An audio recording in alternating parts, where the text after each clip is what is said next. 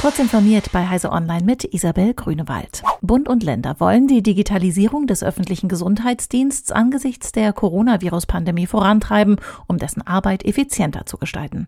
Ein entscheidendes Ziel soll es dabei sein, eine Interoperabilität über alle Ebenen hinweg sicherzustellen und die für das Melde- und Berichtswesen erforderlichen Schnittstellen und Systeme zu definieren und zu schaffen.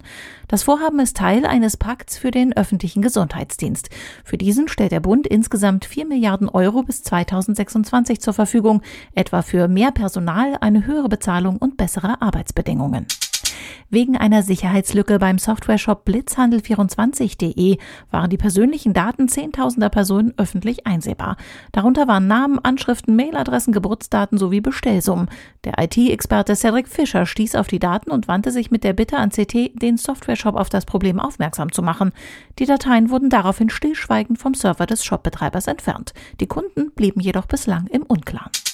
Solarparks brauchen Platz, der in einem dicht besiedelten Land oft nur schwer zu finden ist. Baggerseen kommen da als Alternative ins Spiel. Auf einem Baggersee am Niederrhein wurde jetzt die bislang größte Solaranlage dieser Art in Nordrhein-Westfalen vorgestellt. Das schwimmende Kraftwerk besteht aus 90 kleinen Pontons, auf denen 2000 Solarmodule montiert sind.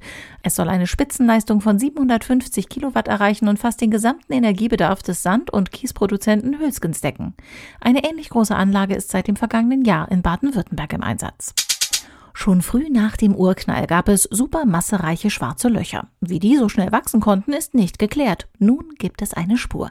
Ein Team aus Astronominnen und Astronomen um Marco Mignoli vom Nationalen Institut für Astrophysik Italiens hat sechs Galaxien gefunden, die ein supermassereiches zentrales schwarzes Loch umkreist haben, als das Universum weniger als eine Milliarde Jahre alt war.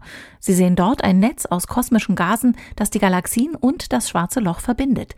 Diese Gasströme dienen dem schwarzen Loch im Zentrum als Nahrung. So konnte das schwarze Loch in der vergleichsweise kurzen Zeit auf seine immense Masse anwachsen. Diese und weitere aktuelle Nachrichten finden Sie ausführlich auf heise.de.